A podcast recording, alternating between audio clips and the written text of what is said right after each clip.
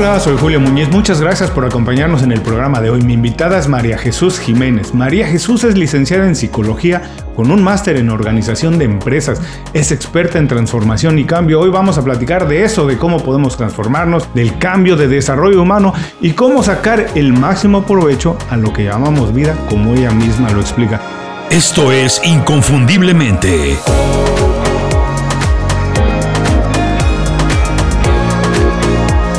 Sé extraordinario en lo que haces.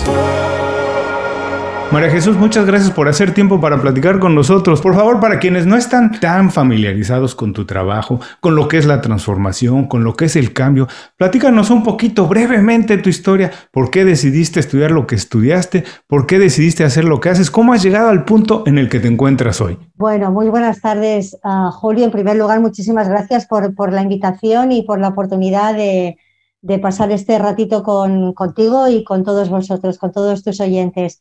Pues la verdad es que no tengo, no tengo un momento concreto en el que yo recuerde haber tenido esta, esta llamada, ¿no? Esta, esta vocación, esta iluminación. No, no lo recuerdo así. Yo, yo, yo sí recuerdo, es verdad que tengo un recuerdo de cuando iba yo al, al colegio, lo típico que te hacen las pruebas, ¿no? Cuando haces ahí el, el bueno, la, secundaria que se llama ahora, vuelvo al bachillerato en, en la escuela, y sí venía una psicóloga, la, típica psicóloga que venía y te ponía a hablar contigo y te orientaba y te pasaba unos test. Y yo dije, uy, pues a mí todo esto de ayudar, ¿no? Y de orientar y de escuchar a las personas, a mí esto me gusta.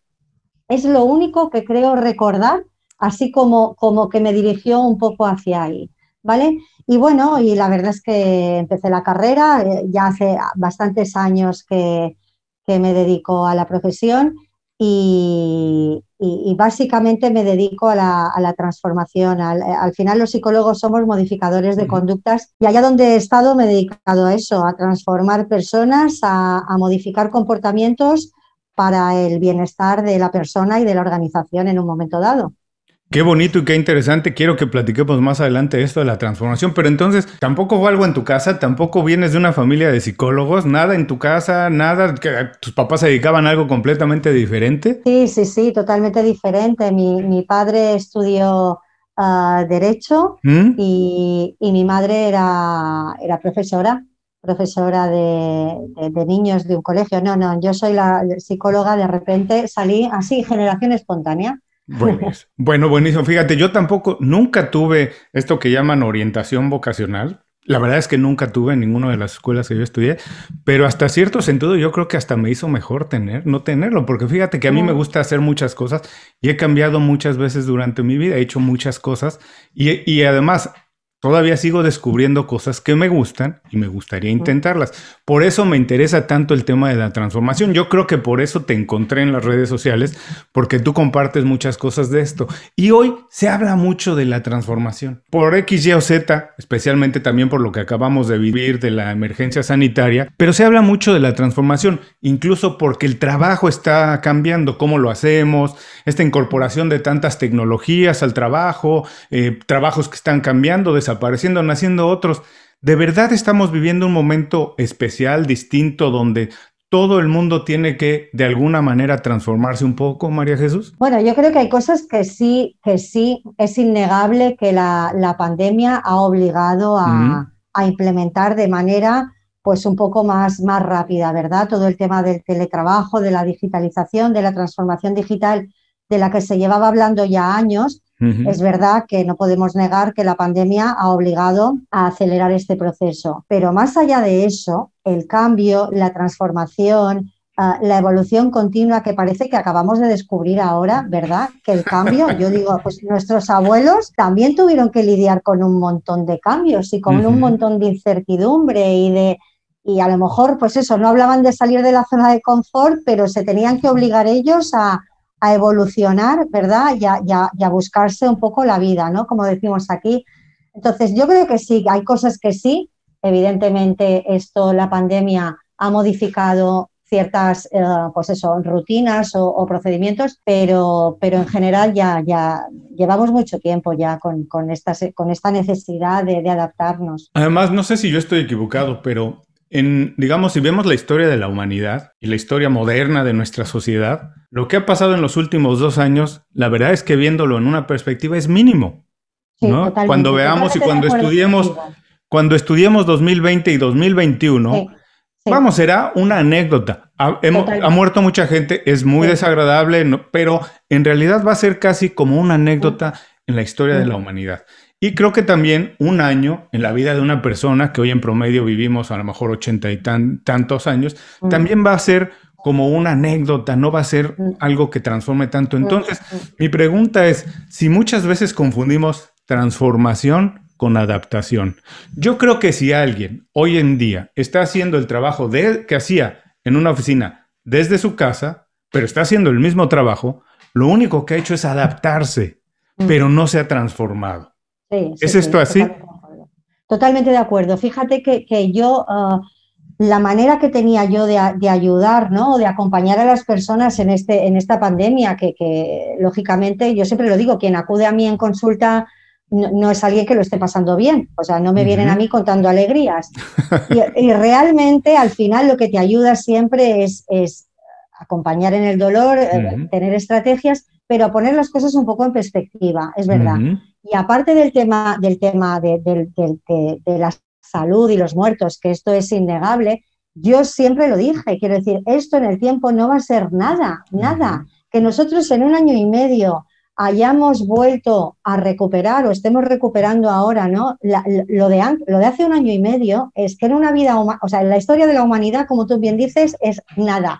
Pero es que en una vida humana tampoco, tampoco, tampoco. Entonces, ahí totalmente de acuerdo contigo.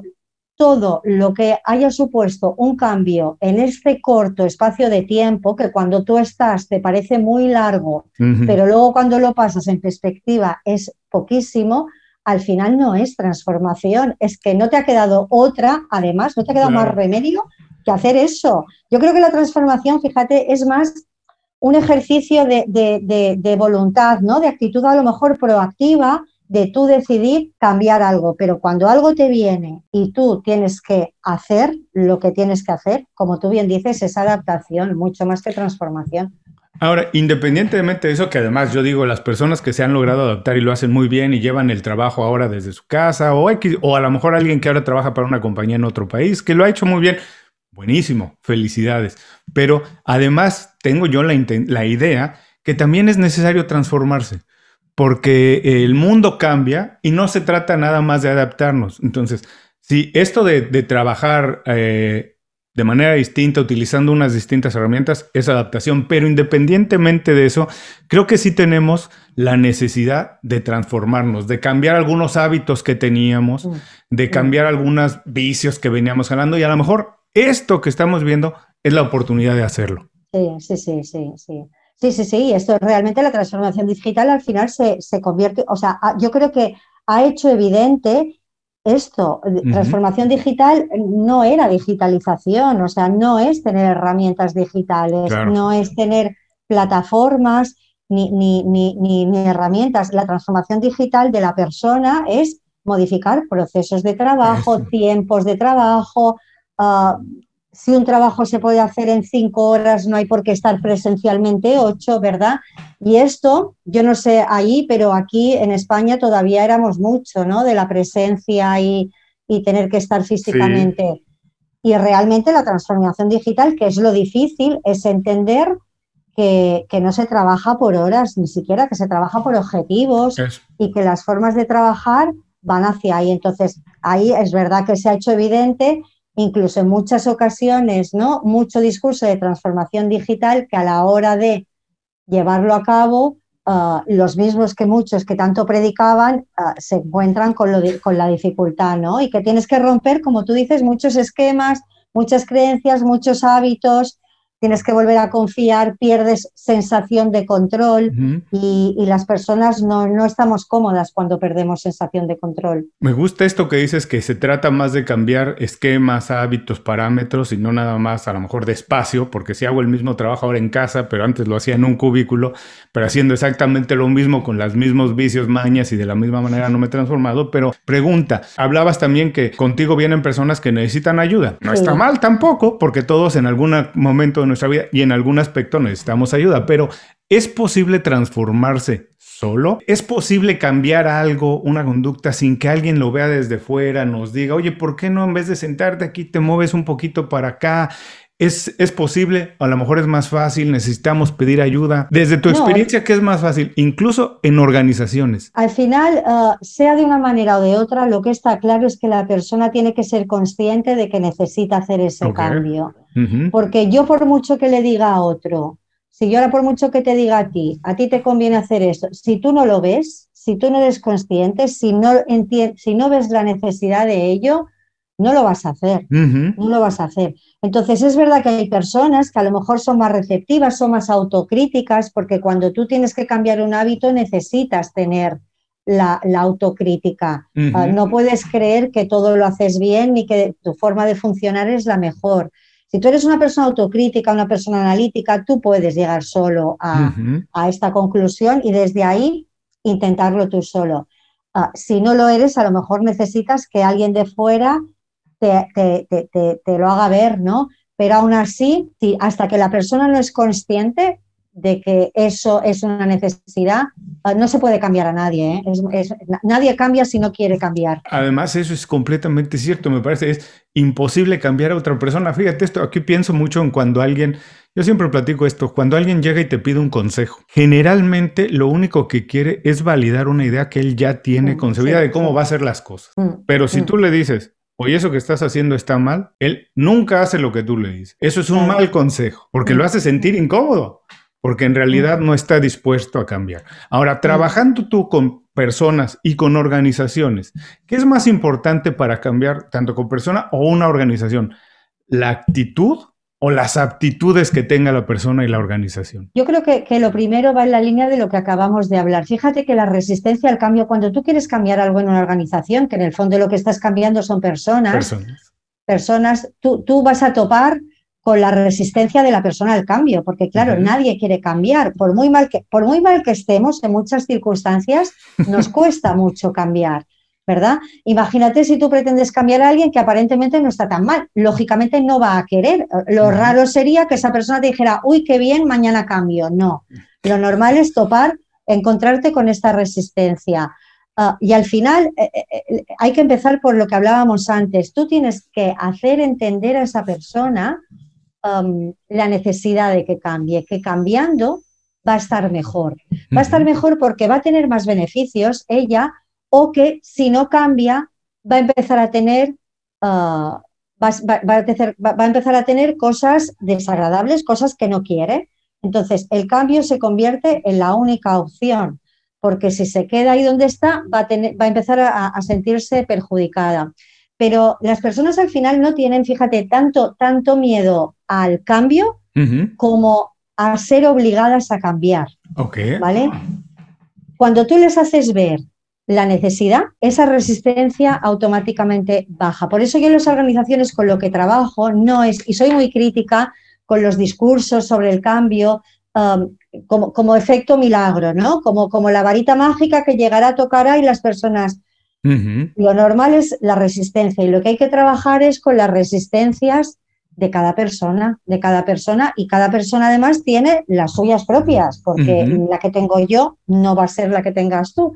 Entonces, ahí hay que hacer un trabajo de, bucear y de profundizar en, la situación en concreto. Ahora, me imagino que tú por el trabajo que haces, te debes encontrar, como nos dijiste hace, hace el tiempo, bueno, la persona que llega contigo es porque tiene algún problema y a lo mejor ya está consciente de eso. Yo pienso también mucho en, eh, hace muchos años tuve un jefe que era muy exitoso, pero hace mucho, estoy hablando hace 25 años, era muy exitoso en, en hacer inversiones en la bolsa y tenía, era una, un, un, tipo que tenía muchos negocios en México y eso. Y entonces él me decía mucho que el momento de salirse y cambiar de una compañía es cuando la compañía era muy exitosa. Me decía, en ese momento es cuando hay que salirse porque todo el mundo se empieza a volver loco.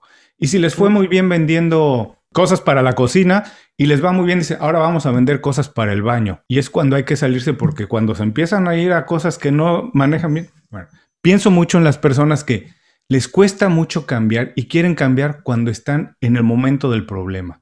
Y quiero preguntarte si no es más fácil cambiar constantemente, renovarse siempre y hacerlo cuando estás mucho más fortalecido. Cuando estás en un buen espíritu, cuando te está yendo bien, cuando te está mm. yendo bien económicamente es más fácil cambiar porque tienes ahorros, porque tienes la oportunidad, tienes el músculo de hacerlo, en lugar de esperar a la ola baja. Si no es más fácil cambiar cuando estás en la cresta de la ola. Lógicamente, lógicamente porque tienes todo a favor ah, de poder cambiar las actitudes, las actitudes lo tienes todo. Pero claro, aquí depende de la persona, porque si tu objetivo es conseguir el objetivo, cuando consigas el objetivo no vas a querer dejar el objetivo. Quieres aferrarte.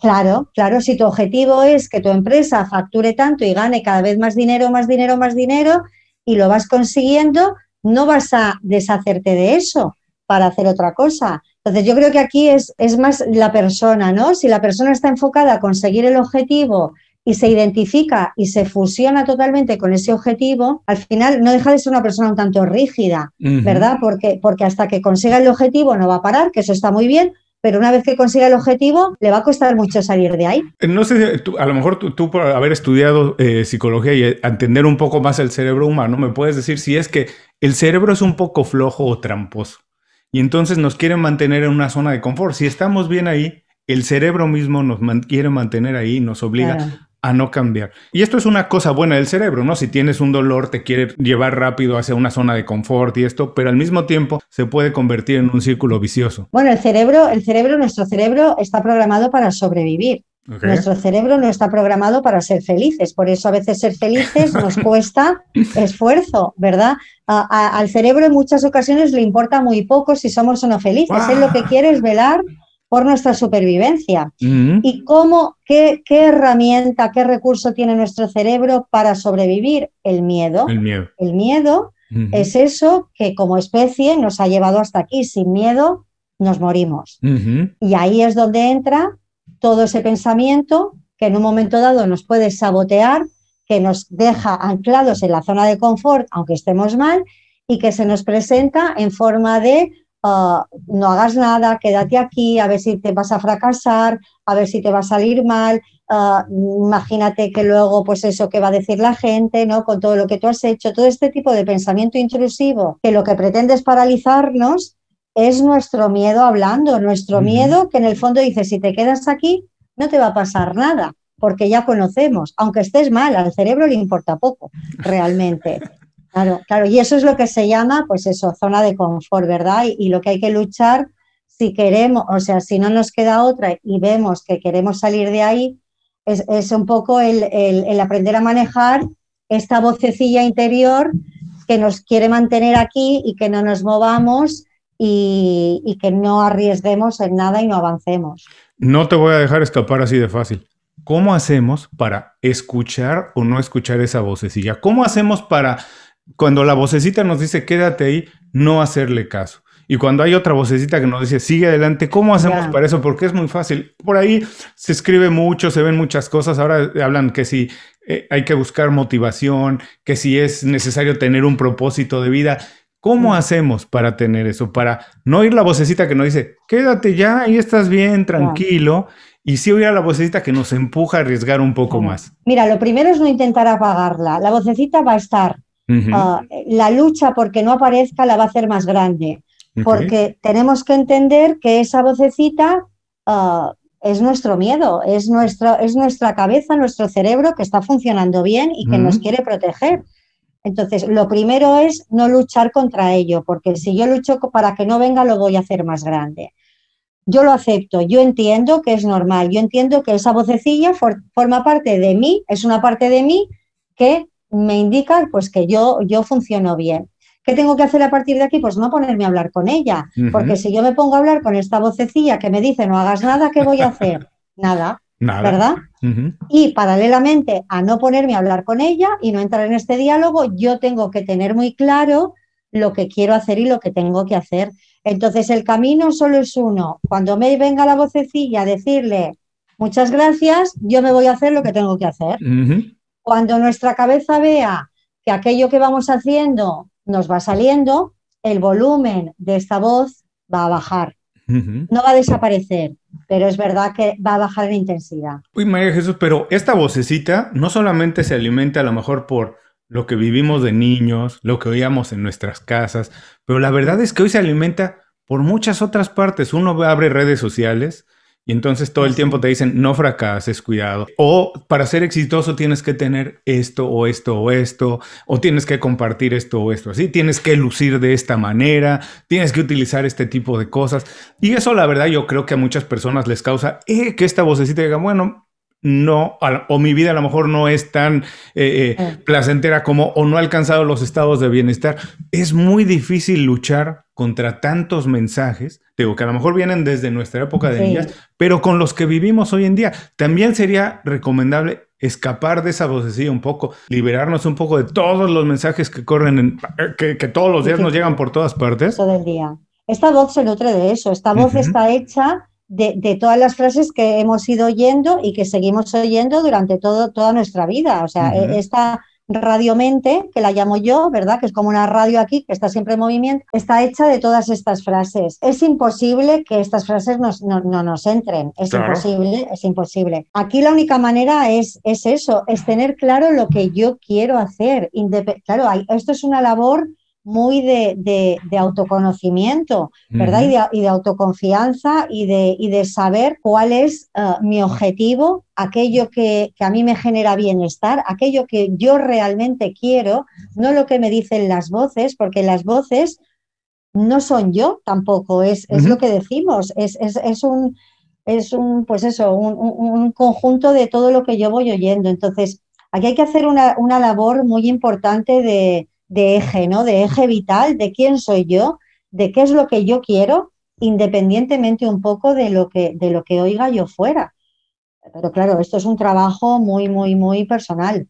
Ahora, esto no, no quiero decir que esto es una consulta con María Jesús, pero tú nos puedes decir, para las personas que están ahora haciendo ejercicio, que van en el auto y nos están escuchando, dos o tres maneras de esto, de que autoconocerse. Porque me da la impresión que muchas veces, bueno, me ha pasado a mí muchas veces, es de decir, ¿qué me hace feliz? ¿Dónde estoy a gusto? No es tan sencillo de encontrarlo. Y hoy en día, la verdad, vamos a ser sinceros, la, la mayoría de las personas tienen una agenda completísima Sacar un par de horas para esto a veces parece imposible, eh, aunque hay que hacerlo porque finalmente es parte de nuestro bienestar, pero algunos tips de cómo hacerlo, a lo mejor se pueden hacer, qué tipo de preguntas, cómo descubrir esto que tú dices, el autoconocimiento, cómo saber qué es importante para mí y no escuchar esa vocecita que nos habla todos los días. Mira, lo más importante, que no es fácil, pero al final es lo más importante, es saber dónde tienes tú puestos los valores. Y es verdad que si tú haces una pregunta a una persona de cuáles son tus valores, es difícil que si la persona no lo ha pensado te conteste, porque no es algo que nosotros pensemos habitualmente. Pero si tú vas analizando un poco las decisiones que han sido importantes en tu vida, aquella, aquellas situaciones en las que tú te has encontrado bien y aquellas en las que tú te has encontrado mal, y analizas un poco uh, por ejemplo, qué había en las situaciones que yo me encontraba mal, ah, verás que no estaban para nada alineados con tus valores. Si yo, por ejemplo, soy una persona que me gusta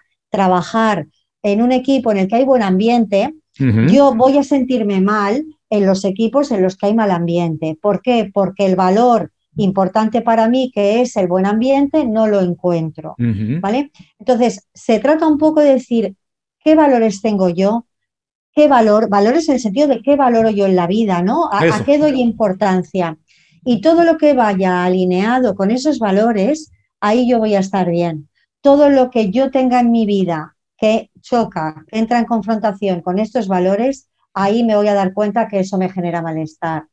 Y hay que intentar, hay que procurar mantenernos alejados de eso. Claro, hay que procurar mantenernos. Para las, para las personas que están muy, muy perdidas, yo siempre digo que no sabemos, es, normal no saber lo que quiero, pero sí sabemos lo que no queremos. Lo que no queremos es mucho más fácil. es mucho, y con eso ya basta. ¿eh? Yo digo que una vida hecha de no acercarme a lo que no quiero, más que satisfecha. Sí, por supuesto. Si ya lejos lo que no me gusta, ya por lo menos se hace algo. Sí, sí, sí. Entonces yo les aconsejaría que empezaran por un poco aquello que no quieren, lo que no quieren. Ah, bueno, con eso me parece como que es suficientemente bueno. Ahora, sabes, también se habla mucho de que hoy en día las personas trabajan en organizaciones que tienen más o menos los mismos valores que ellos o que a lo mejor eh, eh, eh, que donan para algunas causas o que se preocupan por el medio ambiente o cosas mm. así. Es, esto tiene que ver también con, con esto que acabamos de hablar, de decir, bueno, si a mí me preocupa el medio ambiente, también tengo que procurar trabajar en una organización que tenga este tipo de valores. No sé si esto hace más fácil o más difícil incluso la posibilidad de encontrar un empleo hoy en día. Bueno, aquí yo empezaría por, por arriba, quiero decir, ah, ah, ¿la organización realmente tiene esos valores que dice tener? Porque nos encontramos con muchas organizaciones que a nivel teórico, ¿verdad? Así es. Todo es muy bonito. Ah, y, yo aquí digo que, que no es un valor, sino que es lo que les gustaría que fuera, pero no es. Entonces, ah, yo aquí más que la persona aconsejaría, en este caso aprovecharía para aconsejar a la organización que, que si tiene el valor, que lo tenga. Y si no lo tiene ese, que tampoco pasa nada. Es decir, lo ha elegido la organización en un momento dado. Si tú al final, en tu día a día o en la evolución de tu organización, no, no, no, no, no casa ese valor, tampoco pasa nada, ¿vale? Pero, pero ser un poco consecuente con, con el valor, porque luego va a pasar eso, que van a venir los empleados y van a decir, ¿no? Si yo tengo el valor del compañerismo, sigamos con el ejemplo, ¿no? Del, del, de, pues del trabajo en equipo, de la cohesión, del vínculo emocional, y luego en la empresa ah, hay mal ambiente, el valor uh, no existe, no existe. Ha quedado ahí colgado en la página web, pero nada más. Además, esto también tiene mucho que ver con lo que hablabas hace unos minutos, que finalmente las organizaciones están hechas de individuos. Digo, yo muchos años trabajé en el mundo corporativo y era curioso, trabajé en compañías muy creativas, o por lo menos como tú dices, eso presentaban. Bueno, hacíamos televisión y hacíamos música y todo, pero dentro de la compañía no existía tanto ese trabajo tan creativo, tan dinámico en el, día a día con el equipo, porque a lo mejor el responsable de una división o de un equipo no tenía ese valor y no bajaba todos los valores a todas las personas. Eh, eh, y como tú dices, muchas veces es nada más lo que la organización quiere presentar y no necesariamente lo que tiene. Y esto me recuerda también algo que encontré en tu blog, porque soy un poco curioso, hablando de los dones. Y tú hablabas de que ahora existe casi una necesidad de encontrar el don que tengo así como los valores, pero tú ahorita nos acabas de decir, si no tienes los valores, no, no, no es tan malo, o sea, tranquilo, da la vuelta y encuentra otra cosa que sea importante para ti. Y también un poco en ese tenor iba el artículo que, que encontré tuyo sobre los dones, es, no te preocupes si no encuentras o no tienes el don que tiene todo el mundo, también se puede ser feliz sin tenerlos. Claro, es que al final la búsqueda del talento este eh, que te haga tan especial y tan diferente y este don esa búsqueda te genera un montón de ansiedad, mm. un montón de ansiedad. Es verdad que este discurso del talento y el ser diferente y el ser único, especial y brillar, que está muy bien, está muy bien, hasta que se convierte en una obsesión, ¿verdad? y, en una, y en una ansiedad. Somos muy normalitos, somos pizquitas en un universo, granitos de arena, ¿verdad? que, que, desaparecemos y el mundo sigue girando. Seguirá. Entonces, seguirá, seguirá y debe seguir. Entonces también tenemos que ser un poco ah, humildes en este sentido, humildes porque además no pasa nada por no tener un talento especial, es que de verdad que no pasa nada, se puede tener una vida perfectamente digna y feliz y satisfactoria sin haber estado llamado a realizar ninguna labor ah, que trascienda mm, cuando uno muera. ¿no? Entonces hay que relajar un poco el, nivel de, autoexigencia porque hemos llegado a un punto en que, en que la autoexigencia que tenemos con nosotros mismos ah, nos convertimos un poco en nuestros peores enemigos en muchos casos, ¿verdad? El, tener que ser tan, tan excelentes en todo, el ser tan buenos, especiales, se convierte en, una trampa al final. Esto que acabas de decirme también me hace pensar mucho en, y que tiene también que ver con lo que hablábamos de las organizaciones, muchas veces esta necesidad de trascender, de dice, somos tan insignificantes en lo que es el universo y en lo que es la Tierra, pero algunas personas tienen esta necesidad de trascender, incluso trascender su vida y dejar un legado y cosas así, y lo escuchas a la veces de personas que, como por decirte, vamos a poner un ejemplo que muchas personas pueden eh, eh, conocer, o Elon Musk, o Jeff Bezos, que son empresarios extremadamente exitosos y que a lo mejor uno como empresarios puede aprenderle algunas cosas, pero que tienen esta idea de trascender más allá a la humanidad y que cuando uno empieza a leer algunas cosas de lo que publican, uno dice, bueno, bueno, bueno, bueno, ¿por qué le hemos confiado a esta gente?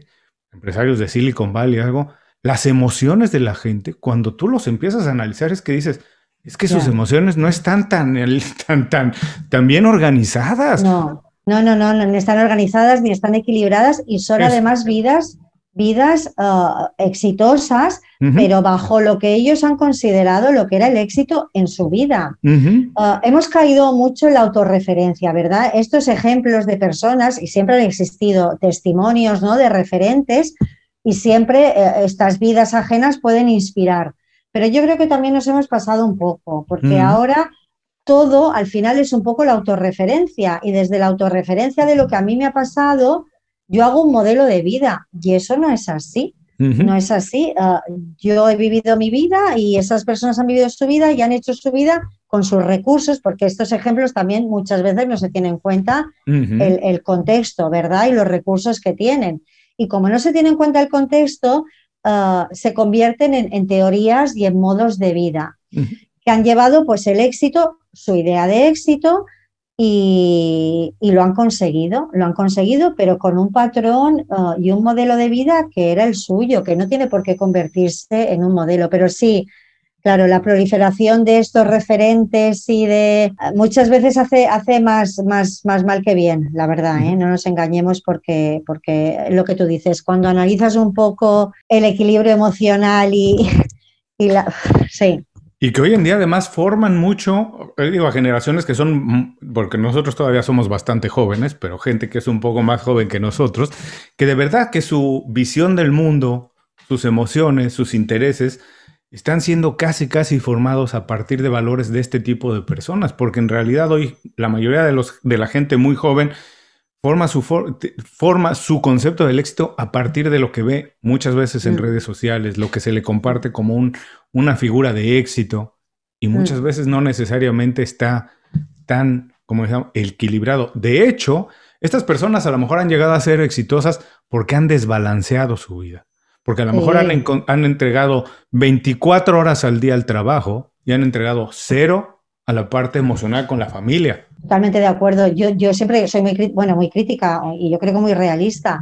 a todos estos casos de éxito en los que se vincula el éxito y se entiende el éxito solo como éxito profesional, me gustaría a mí analizar el éxito personal que tiene, que seguro que es un fracaso, pero seguro, seguro, seguro. Entonces, ahí esto no solo no es justo, sino que es cruel, ¿verdad? porque, porque tú puedes tener una vida muy exitosa, una vida sin tener demasiado éxito profesional y no pasa absolutamente nada, porque tú pones el éxito, yo siempre lo digo, una persona puede ser muy exitosa siendo, dedicándose exclusivamente a la profesión y siendo muy ambicioso, y otra persona puede ser muy feliz teniendo siete hijos y cocinando para ellos y, teniendo el dinero justo para, para, vivir mientras sea la vida que él ha decidido. Entonces, ah, estas vidas tan exitosas, como tú bien dices, tanta, tanto foco en el trabajo, habría que ver, ¿verdad?, la vida personal y la vida familiar que, han podido construir, porque la vida no da para todo, ¿eh? No da para todo. No, por supuesto.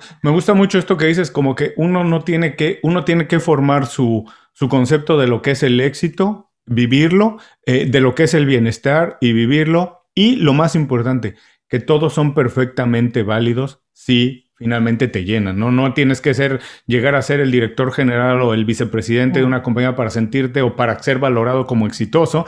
Si tu concepto de la vida es más bien, a lo mejor yo lo que quiero es tener un trabajo en el que me permita tener más tiempo con mis hijos y si haciendo más en la escalera corporativa no voy a tener ese tiempo, así que prefiero no ascender para tener el tiempo que quiero tener con mis hijos y que todas esas son muy válidas.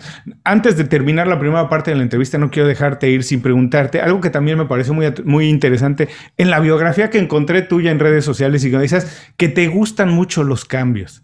Eh, y hemos hablado también de que las personas se, resisten al cambio un poco por lo que hablábamos del cerebro y esto, pero ¿por qué te gustan los cambios a ti? ¿Por qué recomendarías a las personas que se atrevan a cambiar? Bueno, yo, yo, yo a, mí me gustan porque es verdad que siempre me han gustado. Yo, yo me defino como nómada. A mí me gusta el nomadismo, es verdad. Yo ya era joven y me gustaba el cambiar de lugar, el probar sitios nuevos. El, ah, yo, yo era joven y ya me definía como nómada. Pero aquí cada persona, ah, yo lo, la recomendación es que cada persona haga lo que, se, lo que, lo que considera que eso le genera bienestar. Ah, que cambie aquello que considera que tiene que cambiar, que no cambie aquello por imposición, que considera que no, porque fíjate, el ser, o sea, el ser capaz de no cambiar lo que la sociedad en un momento dado te dice que tienes que cambiar y tú consideras que no, también es un cambio, también estás rompiendo ahí, ¿no? Un cliché o una estructura que te puede venir un poco impuesta.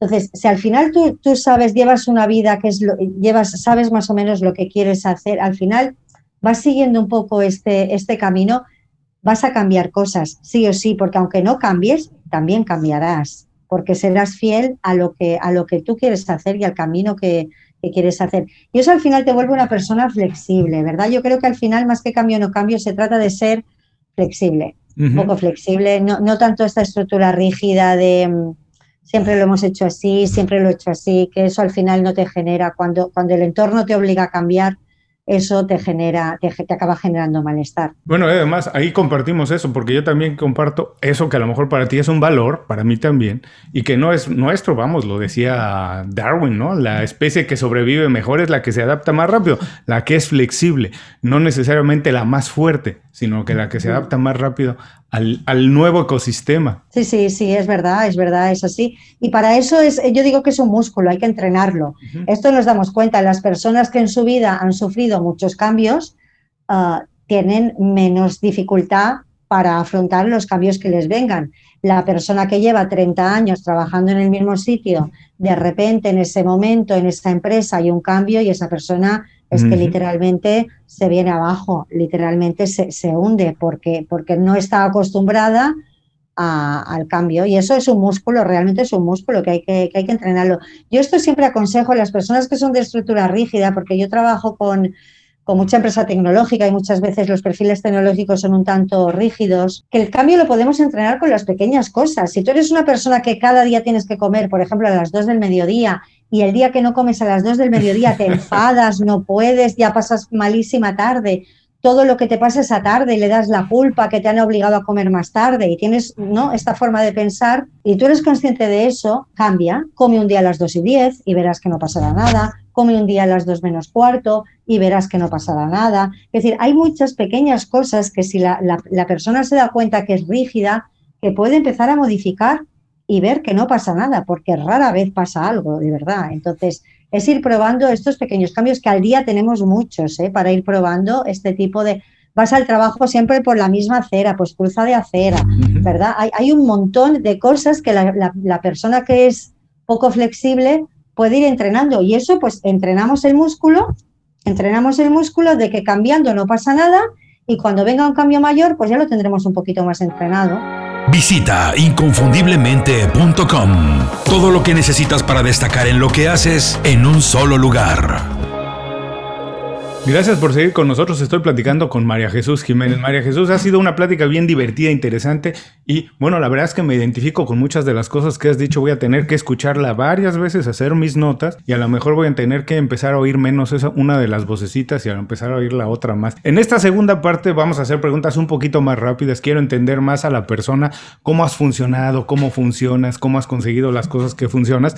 Y lo primero que quiero preguntarte es, para ti, ¿Cuál es el hábito personal definitivo? El que a lo mejor crees que es el más bueno tener de todos. Yo sé que es imposible que todos tengamos el mismo, pero ¿cuál es el que a lo mejor a ti de manera personal te ha ayudado más para de tu desarrollo personal, profesional y alcanzar los logros que has conseguido? El no escuchar, el aprender, el día que aprendí a no escuchar a la vocecita esta.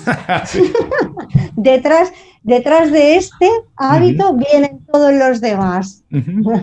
Buenísimo, bueno, ahí, está, no, no vamos a escuchar ya tanto esa vocecita. Ahora dime, ¿qué hábito no tienes tú, pero te gustaría tener y por qué te gustaría tenerlo? Ay, pues mira, no lo tengo. No sé si ya me gustaría tener porque ya no sé si lo conseguiré, pero soy bastante, bastante, bastante desordenada. Bastante desordenada. Ahora, mm, como buena desordenada, te diré que dentro de mi desorden tengo mucho orden, que es lo que decimos los desordenados. Pero Mm, es verdad que a lo mejor un poquito más ordenada sí que me gustaría ser. Bueno, y además, eh, eh, como dices, si tú tienes el, la capacidad de entender dónde tienes las cosas y cómo funcionas, bueno, así funciona. Porque además hemos hablado durante la conversación que todos somos distintos. No a todo el mundo le funciona la misma manera de trabajar y de funcionar. Así que eso es muy importante. Ahora, me gustaría saber si nos platicaste que estudiaste psicología, pero no venías nada de tu familia, venía de ese, de ese palo, eh, lo fue una decisión tuya completamente. ¿Hay algo de tu educación como desde niña, algo que pasaba en tu casa o algo en la escuela que en en ese momento no valoraste una asignatura, algo que no valoraste mucho y que en retrospectiva dices, wow, eso qué bueno que me pasó porque mira cómo me ha ayudado, eso qué bueno que estudié porque cómo me ha ayudado? Pues fíjate, mira, te, hago un inciso, no, tengo, no vengo de psicólogos, pero sí que mi hijo mayor es psicólogo, o sea que algo, algo he dejado. El, pues mira, por ejemplo, la historia no me gustaba nada. Es verdad que la historia yo me ponía súper nerviosísima porque yo no le veía en aquel momento, en aquella edad, no le veía el sentido. Yo decía, ¿para qué tengo yo que saber lo que hicieron los reyes godos? ¿Verdad? A mí que me importa. Pero luego es verdad que te das cuenta, te das cuenta que no solo eso es conocimiento y cultura, sino que todas aquellas cosas, y que fue la historia como podrías haber sido otra cosa, pero todas aquellas cosas que en un momento dado no te, te cuestan porque no les ves el sentido, a base de hacerlo le acabas viendo el sentido, ¿verdad? Porque luego en la vida te, vuelves a encontrar con situaciones en las que sí o sí vas a tener que hacer y, aprender a, mirar un poco las cosas con amor, ¿no? O ver el sentido que, el que al final lo tiene, pues te hace que, le cojas cierto cariño a la cosa y que incluso luego te, incluso te pueda llegar a gustar. Por supuesto, porque a lo mejor tenemos que hacer un poco más de esfuerzo para asimilarlo y eso hace que lo asimilemos de una manera más fuerte. Ahora, esto es un poco tramposo para alguien, me imagino, porque debe ser una lectora eh, eh, brutal en términos de leer muchísimo, pero por favor, recomiéndanos un libro o una película o algo de música, un podcast, un blog, lo que tú quieras recomendarnos, que las personas puedan utilizar como fuente de inspiración o de información nada más. Vale, mira, a mí el libro que me gusta mucho, que yo creo que ayuda a, aprender este mecanismo de no escuchar a la vocecilla, es un libro que se llama La trampa de la felicidad de, de Ruth Harris, ¿vale? Es un libro en el que, en el que te explica realmente esta trampa en la que podemos caer si hacemos demasiado caso a, toda esta imposición de todo este recopilatorio que, tenemos en mente. Yo creo que es un... Está este y luego hay otro que se llama uh, uh, Sal de tu mente y entra en tu vida, que también uh, son como el ABC de este, de este clic para no hacer caso a, a la, a la Son libros fáciles de leer, quiero decir, no son, no son libros muy, muy, técnicos ni muy elevados.